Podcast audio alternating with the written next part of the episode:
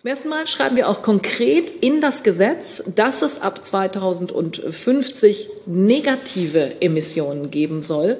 Und äh, dann wird Deutschland mehr Treibhausgase binden, als es ausstößt. Also wenn man das, was wir uns für die nächsten 25 Jahre vornimmt, vergleicht mit dem, was wir in den letzten 25 Jahren beim Klimaschutz geleistet haben, dann sehen Sie, wir reden von nichts weniger als einer Verdopplung des Tempos beim Klimaschutz.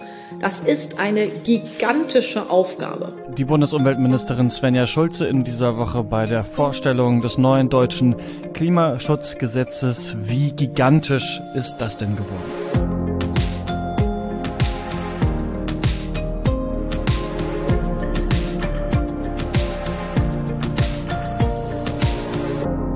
Ihr hört das Klima-Update, den Nachrichtenpodcast von Klimareporter. Wir tragen hier ja immer in so einer knappen Viertelstunde zusammen, äh, was die Woche klimamäßig los war. Und so langsam hat man das Gefühl, wir sind bei täglich grüßt das Murmeltier, denn äh, wir sprechen schon wieder über die neuen Klimaziele der Bundesregierung. Ich bin Christian Eichler und mache das mit Sandra Kirchner. Hallo. Ja, hallo Christian. Genau, die Bundesregierung will ihre Klimaziele höher schrauben jetzt wo sie das Bundesverfassungsgericht dazu verdonnert mhm. hat. Darüber haben ja Susanne und du in der letzten Podcast-Folge schon gesprochen. Und eigentlich wollen wir ja jede Woche über andere Themen reden, weil aber die neuen Klimaziele die Klimapolitik von Deutschland in den nächsten Jahren bestimmen werden, geht's heute genau nochmal darum. Ähm, es ist ja quasi schon bekannt, dass Deutschland jetzt fünf Jahre früher klimaneutral werden will, also schon 2045 und bis 2030 sollen die Emissionen im Vergleich zu 1990 um 65 Prozent sinken. Das sind 10 Prozentpunkte mehr als im Vergleich zur bisherigen Regelung. Und in den vergangenen Tagen haben die Bundesministerien eben verhandelt, welcher Sektor wie viel einsparen muss. Da wurde heftig miteinander gerungen. Und am Mittwoch hat sich die Bundesregierung dann auf ein neues Klimaschutzgesetz geeinigt, worüber aber noch Bundestag und Bundesrat in den kommenden Wochen abstimmen müssen. Aber was bedeutet denn das neue Gesetz konkret? Genau, darüber muss noch abgestimmt werden. Also es wird uns noch länger hier beschäftigen. Ähm, wenn man sich die Vorgaben für die einzelnen Sektoren bis 2030 anschaut, dann soll am meisten der Energiesektor, also die ganzen Kohle- und Gaskraftwerke und so weiter, ähm, seine Emissionen senken. Die sollen bis 2030 ein Drittel mehr einsparen, als noch im alten Gesetz äh, veranschlagt war. Das ist natürlich ganz gut. Großzügiger war die Bundesregierung ähm, beim Verkehr und bei der Landwirtschaft mit dem mhm. Gesetzentwurf, wie der jetzt in dieser Woche beschlossen wurde hat die Bundesregierung ihre Zahlen von neulich, als das angekündigt wurde, nochmal aufgeweicht. Also die Sektoren dürfen zwischen 2021 und 2029 noch etwas mehr ähm, CO2 ausstoßen, als man zunächst nach dem Beschluss des Bundesverfassungsgerichts geplant hatte. Ähm, also man kann sagen, die Verkehrs- und die Agrarlobby hat hier wieder ganze Arbeit geleistet. Vor allem äh, Bundesverkehrsminister Andreas Scheuer hat sich da eingesetzt, dass der Verkehr in den nächsten Jahren noch ein bisschen geschont wird. Also ja, der Sektor, der seit 1990 überhaupt kein äh, CO2 eingespart hat, das ist natürlich äh, schlecht. Da verlagert man wieder ja einen Teil der Minderung auf das Ende dieses Jahrzehnts, anstatt sie halt jetzt in den nächsten drei oder vier Jahren zu machen. Ja, das ist ein Muster, das wir ja schon von der Großen Koalition kennen. Immer die Klimapolitik nach hinten verschieben, weil man ja dann vielleicht nicht mehr in der politischen Verantwortung ist und sich nicht mehr um die Erfüllung kümmern muss. Ähm, was auch kurzfristig verschlechtert wurde, sind die Ziele für die Jahre nach 2030. Da gab es ja bisher noch keine konkreten Minderungsvorgaben. Die wurden quasi neu eingeführt und auch da hat die GroKo in der vergangenen Woche nochmal die Werte verwässert, also die Ambitionen für einzelne Jahre, wie zum Beispiel 2031, 32 abgesenkt. Die spannende Frage ist aber, ob das für die Einhaltung der Ziele des Pariser Klimaabkommens reicht. Genau, wie alle Staaten hat sich Deutschland mit der Ratifizierung des Abkommens ja dazu verpflichtet, die Erderwärmung auf unter zwei Grad, möglichst 1,5 Grad äh, zu begrenzen. Das sind ja globale Ziele. Wenn man das runterbricht auf Deutschland, dann könnte es vielleicht mit dem 2-Grad-Ziel gerade so klappen, aber für die Grenze von 1,5 Grad reicht das noch nicht. Das sagt zum Beispiel auch der Klimaforscher Niklas Höhne vom New Climate Institute, der auch am Climate Action Tracker mitgearbeitet hat. Und die kommen zu dem Schluss, dass Deutschland bis 2030 seine Emissionen um mindestens 69 Prozent mindern muss, um 1,5 Grad einzuhalten. Ähm, die jetzt geplanten 65 Prozent Emissionsminderung würden dafür also nicht reichen. Und auch die Grünen zum Beispiel und auch viele Umweltverbände fordern eine CO2-Einsparung von 70 Prozent. Genau. Ähm, und dann fehlen ja auch noch Maßnahmen, wie man da hinkommen will. Die Bundesregierung hat diese Woche auch einen Klimapakt beschlossen. Da geht es um den CO2-Preis im Verkehr und im Gebäudebereich, der seit Anfang dieses Jahres gilt. Da ist die Rede von Schieneninfrastruktur, der Kfz-Steuer und von 8 Milliarden Euro zusätzlich für Klimaschutz ab nächstem Jahr. Aber das, was im Klimapakt steht, das ist alles noch recht vage und man muss schauen, was die Regierung dann da konkret vorhat und am Ende auch umsetzt. Denn nur Ziele zu beschließen reicht ja nicht, auch wenn die neuen Ziele insgesamt schon ein großer Sprung nach vorne sind. Genau, und das wird uns natürlich noch weiter begleiten. Lass uns mal zum nächsten Thema kommen und vielleicht erstmal zu einer sprachlichen Geschichte. Wir sagen hier ja oft Treibhausgase und manchmal auch einfach CO2, aber CO2 ist natürlich als Synonym für Treibhausgase total unscharf. Wenn überhaupt, dann meint man damit ja eigentlich CO2-Äquivalente, weil es auch noch andere Treibhausgase gibt und manche davon heizen das Klima ja auch viel stärker auf als CO2, aber über die redet man irgendwie nicht so oft und eins davon ist Methan. Das ist ein äh, super wirksames Klimagas. In den ersten 20 Jahren nach seiner Freisetzung ist es 87 mal klimaschädlicher als CO2. Ja, und ist damit ein echter Antreiber der Klimakrise. Mhm. Und KlimawissenschaftlerInnen schätzen, dass sich fast ein Viertel der Erderwärmung auf Methanemissionen äh, zurückführen lässt.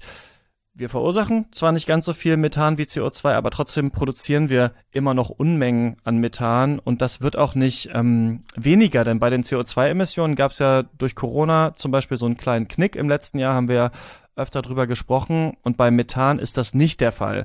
Also die Menge an Methan in der Atmosphäre, die steigt seit Jahren und was viele KlimawissenschaftlerInnen besonders beunruhigt, ist, dass auch die Geschwindigkeit zunimmt, mit der die Methankonzentration in der Atmosphäre steigt. Vor allem ab 2007 hat das Methan in der Atmosphäre stark zugenommen.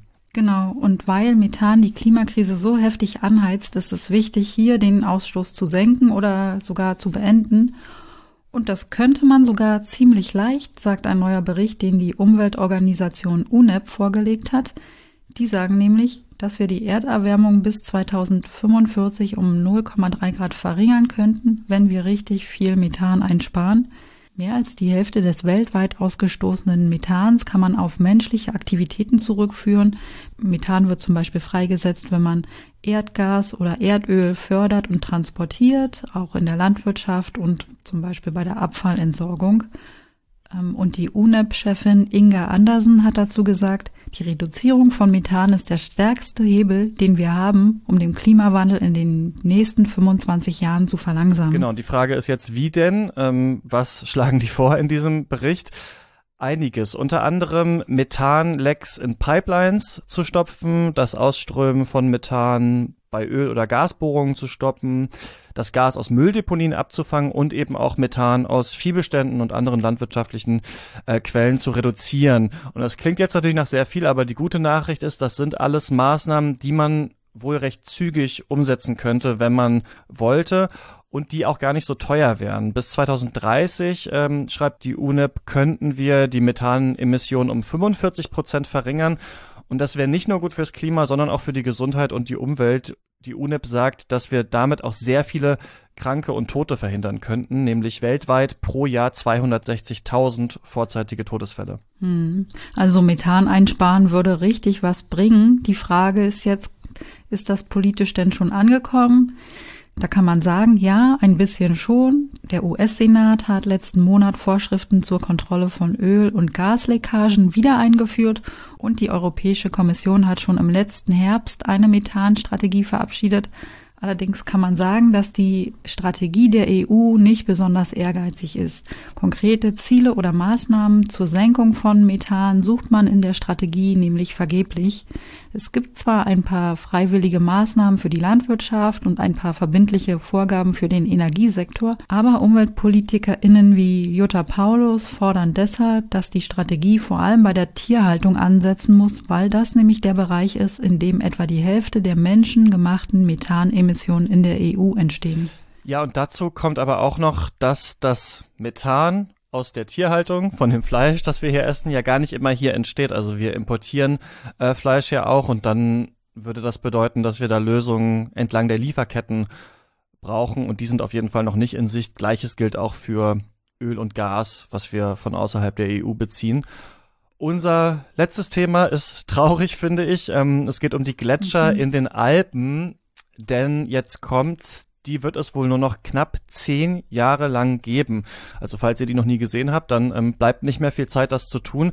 Das klingt ziemlich unglaublich, finde ich. Das haben wir uns aber nicht ausgedacht. Das sagt der zweite bayerische Gletscherbericht. Den hat das Umweltministerium des Landes zusammen mit der Akademie der Wissenschaften rausgebracht. Und der trägt einen ziemlich dystopischen Namen, nämlich Zukunft ohne Eis.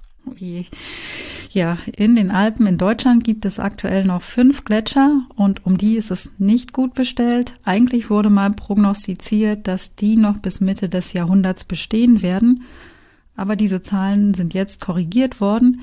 Das liegt vor allem daran, dass sich die Luft in den höheren Lagen durch die Klimakrise stärker aufheizt als weiter unten. Und deswegen ist es in den bayerischen Alpen in den letzten 120 Jahren zwei Grad wärmer geworden. Und im Vergleich zum weltweiten Durchschnitt. Da ist es bisher nur ein Grad. Und auch wenn die Gletscher in Deutschland von der Fläche her jetzt nicht besonders groß sind, ist es eine Entwicklung, die sich auch in Österreich in den Alpen beobachten lässt oder auch in anderen Hochgebirgsregionen wie zum Beispiel dem Himalaya. Und dass die Gletscher schmelzen, ist aber nicht nur schlecht, weil wir sie uns gern anschauen, sondern auch, weil die halt eine wichtige Rolle im Wasserkreislauf spielen. Genau, das Gletschereis ist sowas wie unser ewiges Wasserreservoir, kann man sagen. Also wenn zum Beispiel im Sommer die Flüsse weniger Wasser tragen, dann ähm, kann es auch daran liegen, weil von den Gletschern weniger Neues nachkommt. Also wenn die Gletscher verschwinden, wird man das vor allem innerhalb der Alpen merken. Da gibt es in besonders trockenen Sommern eigentlich keinen Ersatz für das Gletscherwasser. Menschen in Städten müssen sich jetzt aber ähm, erstmal keine Gedanken darüber machen, dass ihr Wasser wegen der Gletscherschmelze knapp werden könnte. Hm. Auf jeden Fall schrumpfen die Gletscher in Windeseile. Seit 2012 haben sie 37 Prozent ihrer Fläche verloren. Und auch erschreckend finde ich diese Zahl. Alle 30 Sekunden schmilzt der nördliche Schneefenner auf der Zugspitze im Durchschnitt um fast 250 Liter Wasser ab. Das ist ja gar nicht vorstellbar. Und da bleibt natürlich die Frage, kann man denn jetzt noch was dagegen tun?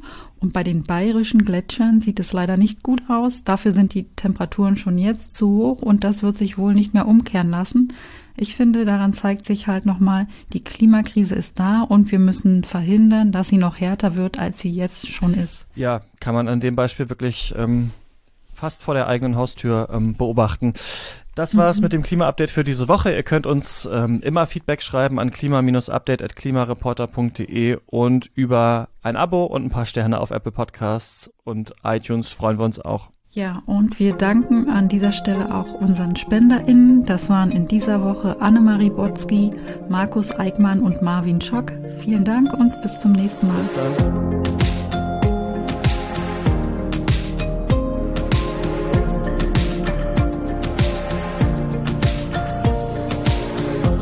Bis dann. Klima-Update ist ein Projekt des Klimawissen e.V.